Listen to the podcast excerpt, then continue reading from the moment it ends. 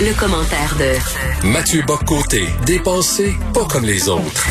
Mathieu, j'espère que tu ne prononceras pas les mots en H et en F, hommes et femmes, parce que c'est transphobe. Oui, aujourd'hui ces deux-là, hommes et femmes, car qui on, car on, l'a vu euh, dans la série de reportages euh, d'Isabelle Haché dans la presse, euh, qui dit hommes et femmes ne risque-t-il pas d'offusquer dans sa classe, d'offusquer devant lui ceux qui ne s'identifient pas à hommes ou femmes, qui se voient comme queer, non binaires, qui veulent s'extraire de la logique binaire dans la représentation du genre? De ce point de vue, est-ce qu'on ne peut pas dire que le mot femme est un mot, surtout prononcé avec insistance? bonjour, mesdames et messieurs, mesdemoiselles, messieurs, comment allez-vous? Et les elle, et ainsi de suite. Eh bien, ça, est-ce que ce ne serait pas d'une certaine manière des provocations haineuses? Alors là, tu me dis, mais tu exagères. Et bien sûr que non, je n'exagère pas. En ces matières-là, on voit la tendance est très rapide et ce qui peut nous sembler extravagant en ce moment est normalement appelé à se normaliser très rapidement. Qui aurait pu croire il y a quelques années encore que l'écriture inclusive, en cette étrange manie de mettre des, points médians, d'assurer son texte, de le rendre absolument illisible, mais deviendrait la norme universitaire, la norme académique, pénétrerait euh, l'administration municipale, qui aurait cru que ça percerait en France, de la même manière, qui aurait cru qu'on aurait des débats absurdes pour savoir si on peut prononcer le titre du livre Nègre blanc d'Amérique, eh bien, prenons au sérieux euh, l'idée au nom justement de la lutte pour la diversité des genres et contre la transphobie et l'homophobie et la queerphobie, eh bien, on risque de basculer dans ce, assez rapidement dans un monde où ce ne sera plus excentrique de considérer que dire hommes et femmes, c'est des propos haineux. Pourquoi? Tout simplement parce que ça ne tiendrait pas compte de l'infinie diversité des appartenances et des identités.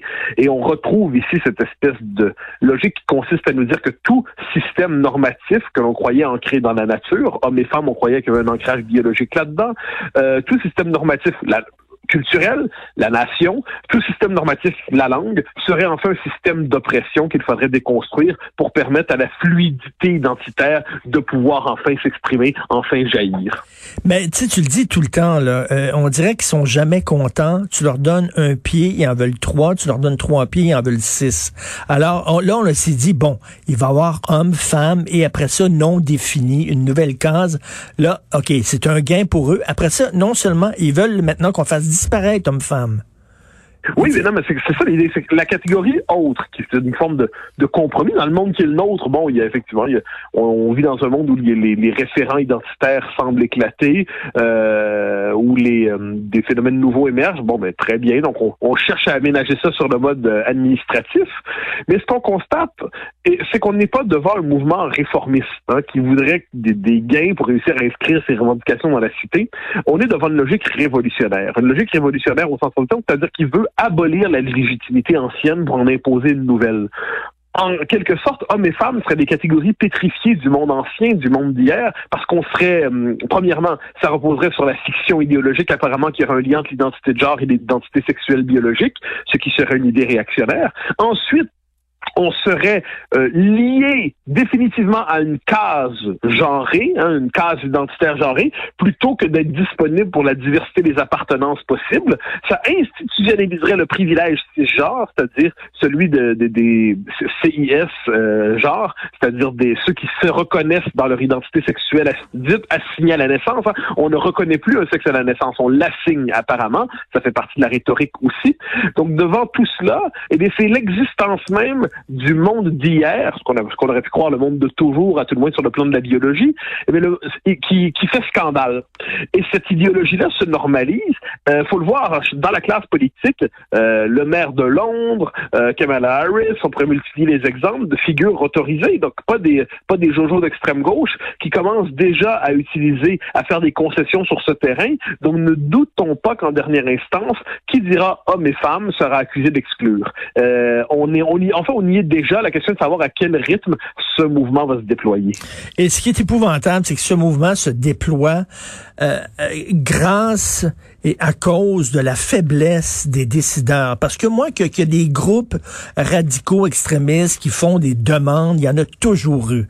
Dans les années 60, c'était les maoïstes, il y avait les marxistes-léninistes. Bon, il y en a toujours eu. Mais maintenant, ce qui a changé dans la donne, c'est que les, les directeurs de festivals, les éditeurs, on le voit, Maxime Olivier Moutier, qui est victime de censure, son éditeur, au lieu de le défendre, au lieu de défendre la liberté d'expression, lui demande de Oui. Les diffuseurs maintenant, euh, les, les, les, les, éditeurs de journaux, c'est eux autres maintenant acceptent ces demandes-là qui sont inacceptables.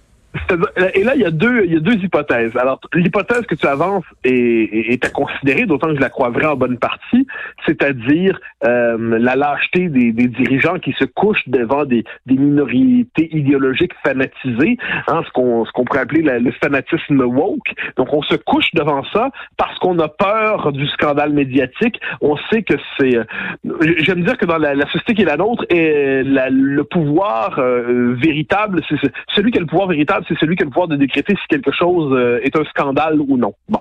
Alors, euh, dès lors qu'on peut décréter que c'est un scandale de, la publication de telle telle page, ben, y a une forme de nouvelle autorité spirituelle se manifeste. Donc oui, la lâcheté, mais il y a une autre hypothèse qu'il faut considérer, c'est l'adhésion des dirigeants à cette idéologie-là. L'adhésion, c'est-à-dire, non pas dans la forme extrême, ils se prennent toujours pour des modérés. En fait. Il n'y a rien de plus dangereux de ce point de vue qu'un bourgeois progressiste, parce que il, euh, il se croit modéré, il se croit réservé, il se croit progressiste, mais éclairé, tenant compte euh, des, des, deux côtés de la, de la médaille, attentif aux revendications nouvelles, mais ne voulant pas aller trop loin. Ces gens-là, c'est le bois mort de la pensée, parce que ils adhèrent à une théorie croyant qu'ils pourront éviter d'aller jusqu'au bout de ses conséquences. Ils, ils croient hmm. adhérer au stade 1 de la théorie, mais en disant on ne ça ira pas plus loin, et puis le bon sens va euh, va nous empêcher d'embrasser les folies. Mais ce que l'on constate de ce point de vue, c'est que à partir du moment où on embrasse une théorie loufoque comme ça, euh, comme quoi hommes et femmes seraient finalement des termes haineux euh, parce que ça serait discriminatoire, eh bien dès lors qu'on accepte cette théorie-là, même partiellement, eh bien, le bon sens que l'on a encore en soi est un bon sens résiduel qui ne tiendra pas, de, qui ne tiendra plus devant les, les provocations idéologiques, les agressions idéologiques des militants radicaux. Pourquoi? Parce que ce bon sens est résiduel. Il n'est plus appuyé sur des principes, il n'est plus appuyé sur une vision de la culture. C'est à la rigueur, c'est la trace de l'ancien monde en eux. Et de ce point de vue, on a vu combien au fil du temps, comme je dis, de ces bons bourgeois progressistes modérés qui s'imaginaient euh, faire des compromis, qui s'imaginaient trouver un point d'équilibre. Cinq ans, dix ans plus tard, on, les entend tenir le discours comme quoi ils ont évolué, ils en sont plus là, ils ont compris, ils ont parlé, ils ont progressé, puis ils remercient, ils remercient ceux qui les leur ont permis d'évoluer en les persécutant. Comme on l'a vu, je me rappelle au tout début du euh, de l'année avec le texte du type euh, du réalisateur à propos du Bye Bye qui remerciait les militants qui avaient persécuté Robert Lepage d'avoir permis à la société de progresser et d'évoluer. C'est euh, ça remercier celui qui nous persécute, c'est normalement le stade ultime de la de la de, de, l'asservissement intellectuel. Là l'éditeur XYZ euh, qui a dit à Maxime Olivier Moutier de changer son texte parce qu'il voulait pas choquer les gens. Et alors, Mathieu, et alors, oui, il y a des gens qui seront choqués. Et et alors, mon Dieu, c'est là ça sert à ça aussi. Choquer, euh, veut dire, moi, j'aime ça, être choqué. Je revendique le droit d'être choqué. J'aime ça que, je, quand je c'est un droit que tu es, euh, en fait, aujourd'hui, tu le revendiques, mais c'est un droit qui sont de moins en moins nombreux à être euh, à revendiquer. On revendique plutôt aujourd'hui le droit de ne pas être offensé, mm. le droit de ne pas être euh, pris de convulsions mentales violentes devant un mot terrible qu'on ne veut pas entendre. Ça, c'est quand même ça ou qu'on ne veut pas lire. Que se passerait-il si, lisant un texte, je tombais sur un mot inacceptable? J'aurais des convulsions. alors, ça, il y a cette idée, puis je, je commence à me dire, mais ça, j'y vais sur le mode exploratoire sans que ça ne soit une certitude absolue.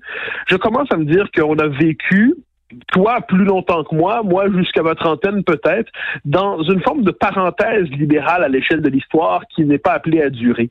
J'entends par parenthèse libérale une société qui quand même acceptait la diversité des points de vue, des philosophies.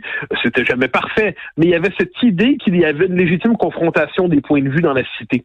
Et ce qui me semble aujourd'hui apparaître, c'est que le, besoin d'absolu est beaucoup plus fort qu'on ne le croyait, euh, et le besoin d'absolu politique notamment. Ce qui fait que la le fanatisme est bien pour pour ces militants-là, qui ont finalement prennent un immense pouvoir, eh bien, l'incertitude du débat, ça leur déplaît. Ce qu'ils veulent, c'est mettre leur idée au pouvoir, leurs idées au pouvoir, les sacraliser, en faire des dogmes, en faire des tabous, euh, créer des tabous, et puis euh, exercer une forme de magistère spirituel sur la société.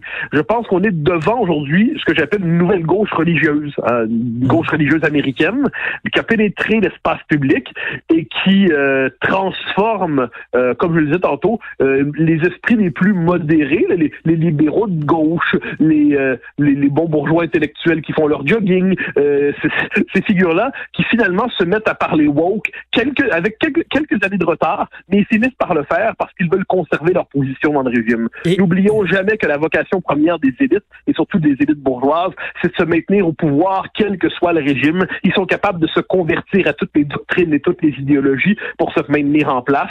Ils sont prêts à répéter toutes les prières qu'il faut pour conserver leurs privilèges, comme on dit aujourd'hui. Méfions-nous de ces faux réformistes qui sont en fait finalement qui pavent le, chemin, qui déroulent le tapis pour les vrais radicaux. Et Mathieu, je terminerai en disant méfions-vous, méfions-nous des, des vieux qui veulent faire jeune. Ah, ça, c'est les pires. Je suis jeune, je fais jeune, je parle comme les jeunes, j'ai la même valeur que les jeunes. Il n'y a rien de pire que ça.